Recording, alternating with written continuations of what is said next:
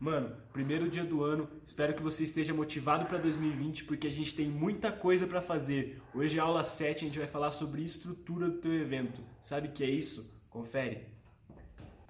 Fala galera, tudo bem? Meu nome é Daniel Paulatti e hoje a gente está na aula 7 de produção de eventos. Lembrando que a gente está fazendo as aulas desde o começo, da parte inicial ali da produção de evento, onde você vai ter a concepção do seu evento, conceito, até a parte final, onde vai acontecer a realização do evento em si. A gente separa em quatro etapas, né? A parte da concepção, produção, vendas e por último a realização do evento em si, certo? A gente está na etapa da produção e vamos falar sobre estrutura. Na aula passada a gente falou um pouco sobre atração, que é primordial você já começar a fazer o line-up da sua festa, que é primordial você já começar a orçar alguns headlines e definir o artista principal da sua festa. A partir daí você vai para a estrutura. Lembrando que a etapa de produção você vai tornar realidade o seu orçamento prévio, que a gente já fez nas aulas anteriores, certo? E por onde você começa? A gente já começou pelo local, já passamos por atração e agora a gente chegou à estrutura. Mas por que, que eu estou seguindo essa ordem cronológica?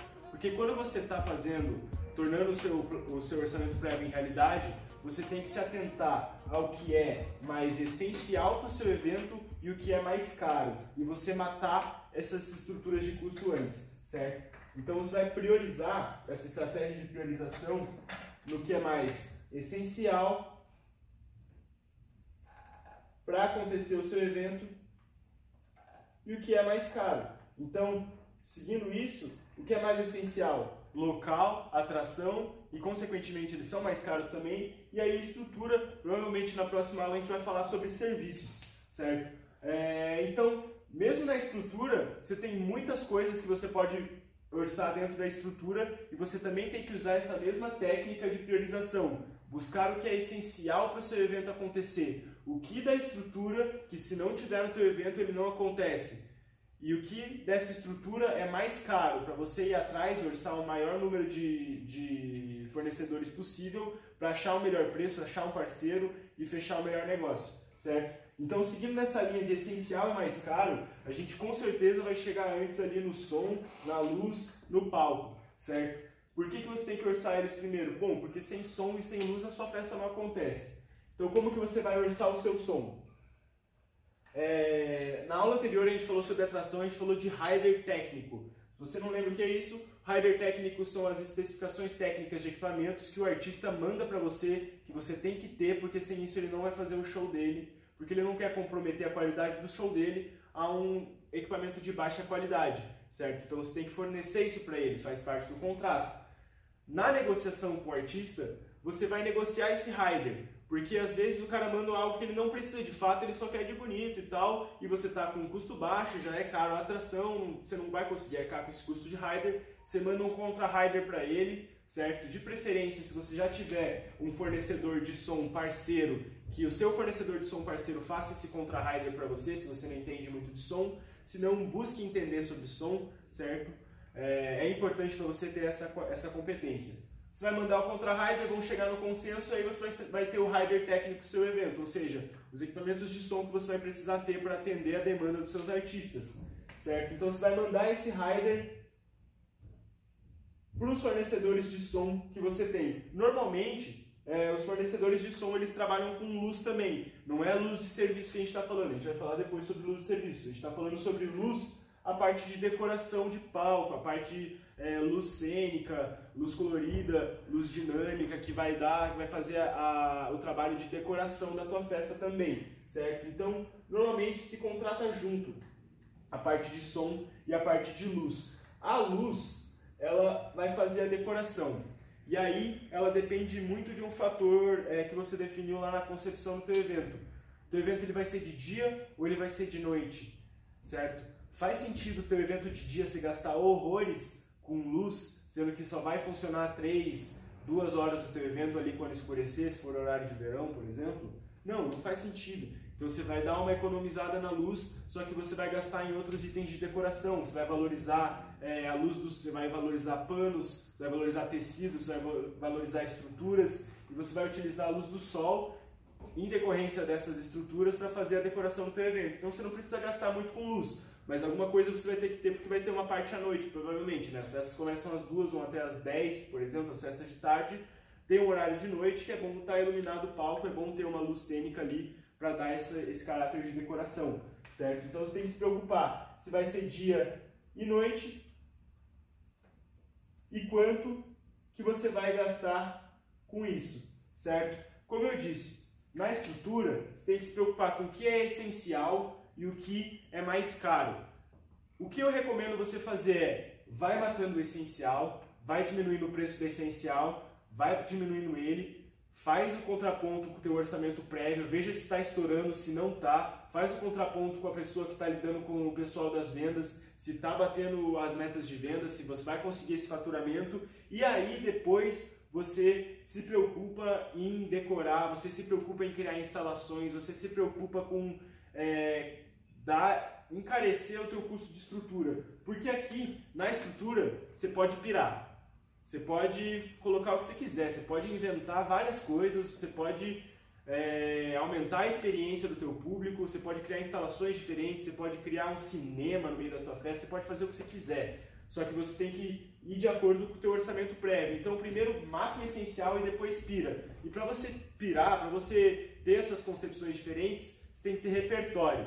Uma coisa importante para você que está fazendo evento é ter repertório. A criatividade de um produtor de evento ou de qualquer pessoa, de um músico, de qualquer pessoa que lida com criatividade, ela está diretamente ligada com o repertório dessa pessoa. Então, se você ampliar o teu repertório, se você ir a eventos, se você ir em festivais, você vai ter repertório, você vai conhecer coisas diferentes e trazer para o teu evento essas coisas diferentes atrelado ao teu conceito. Ou seja, você vai mesclar suas experiências e vai trazer um repertório, você vai ter criatividade para isso, para expandir a experiência do teu público, certo? Isso tudo você vai fazer quando você estiver usando a estrutura do teu evento, beleza? Vindo aqui para o palco. O palco é o cara que vai montar a estrutura do palco lá aí também vai de encontro com a tua atração. Se você contratou uma bateria de samba, por exemplo, você vai precisar de um palco maior. Normalmente os palcos, eles têm um custo atrelado à altura dele, se você quer um palco mais alto, ele vai ser mais caro, e a dimensão dele, se ele vai ser por quantos metros quadrados esse palco tem. Certo? Junto com a estrutura de palco, eu colocaria aqui também uma estrutura de camarote. Camarote. Às vezes você pode fazer os camarotes do lado do palco, como a gente já fez. Isso você vai fazer com o mesmo contratante, né? com o mesmo fornecedor, quer dizer. Banheiro. Banheiro é muito importante na tua festa. Eu já vi banheiros estragarem festas. Eu já passei por isso, inclusive numa festa que eu fiz, faltou banheiro, criou uma fila gigantesca, um transtorno para resolver foi horrível. Deu certo no final, deu, mas se você tem uma quantia é, certa de banheiros que você tem que ter para garantir a satisfação do teu público, é melhor. Normalmente é, a gente faz um, uma média de 500, a cada 500 pessoas, 10 banheiros, certo? Isso se for masculino, público feminino gargala um pouco mais o banheiro, eu colocaria dois a mais. Então, a cada 500 meninas, 12 banheiros é suficiente, eu acho que não vai gargalar. E de novo, né?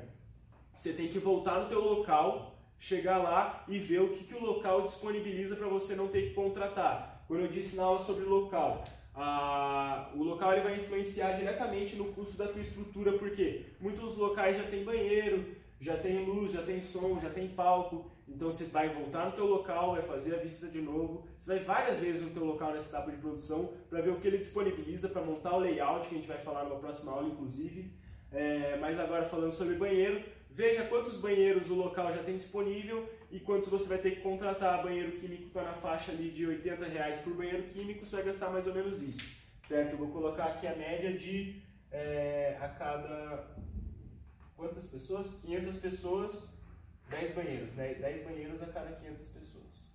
Beleza. Tenda. Tenda se o local for aberto ou se, você, ou se for misto, se você quiser fazer uma pista lá fora que tem a tenda, é, é importante você ter um parceiro fornecedor para isso, que ele chegue no evento. A tenda também é um item de decoração, juntamente com a luz.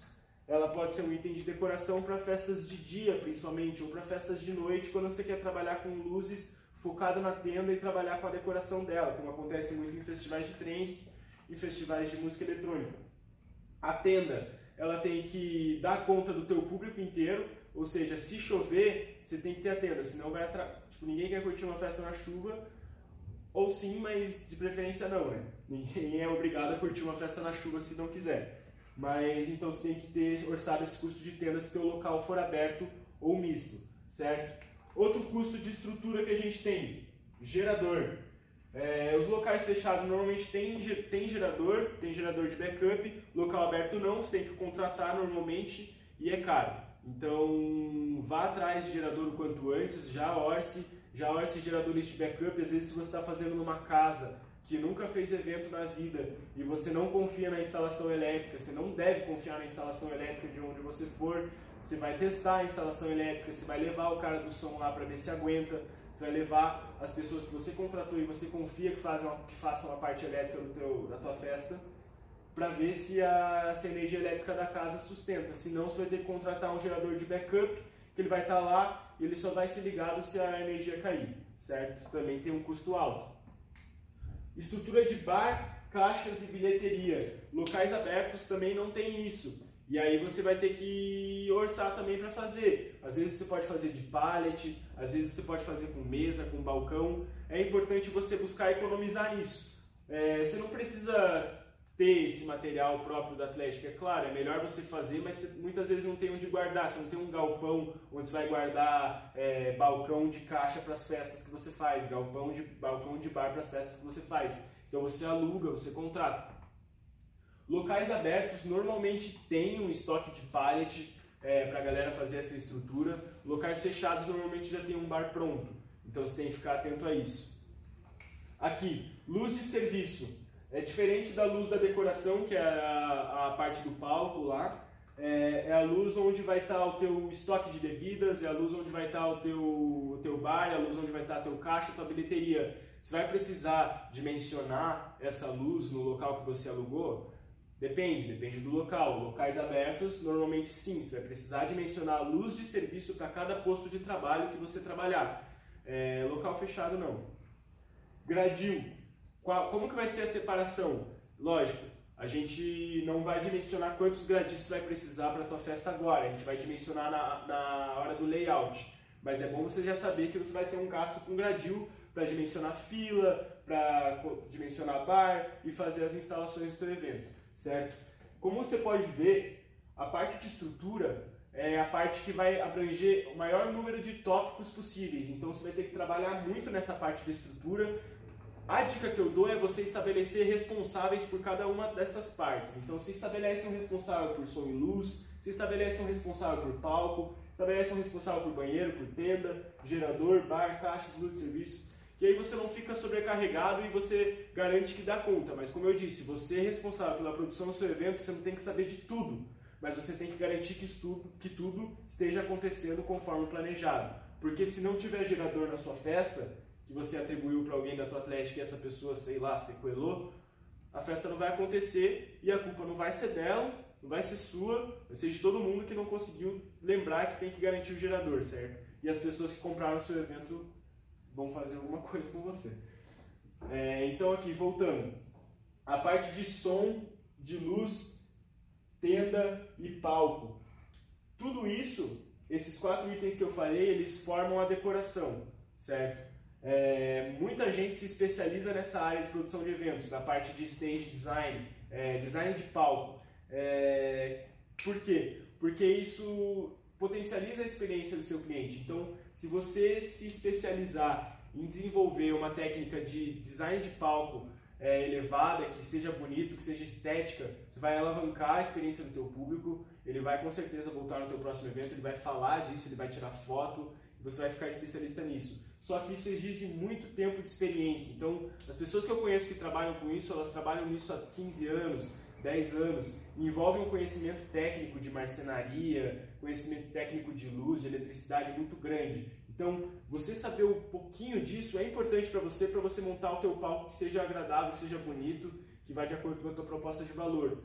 E depois você pode se especializar nisso como um todo. Toda a parte de estrutura, como eu disse, são todas é, coisas que envolvem um conhecimento técnico grande e você tem que saber um pouquinho e você tem que delegar responsáveis. É basicamente isso vai matando o essencial, vai reduzindo o custo dessas coisas que são essenciais, que sem elas o seu evento não acontece, negocia fornecedores, que, nem, que é a mesma coisa da locação e da atração. Você vai fazer um brainstorming e vai atrás de, de orçamento, é, vai fechar parceiros, negocie esses preços, reduz teu orçamento prévio para que no final você tenha uma sobra para gastar em estrutura para você poder brincar com o repertório que eu te disse, para você poder criar e aí a sua imaginação não tem limite. É, mas antes você tem que reduzir o custo essencial para poder depois gastar com o que você pode, certo? Aula 8, aula 7 é isso. É, muito obrigado a você que assistiu até agora. Se você gostou, comenta, compartilha, mostra pro pai, pra mãe. Eu estou mostrando pra mim, ela está adorando. Você também deve estar tá gostando. Muito obrigado. É isso.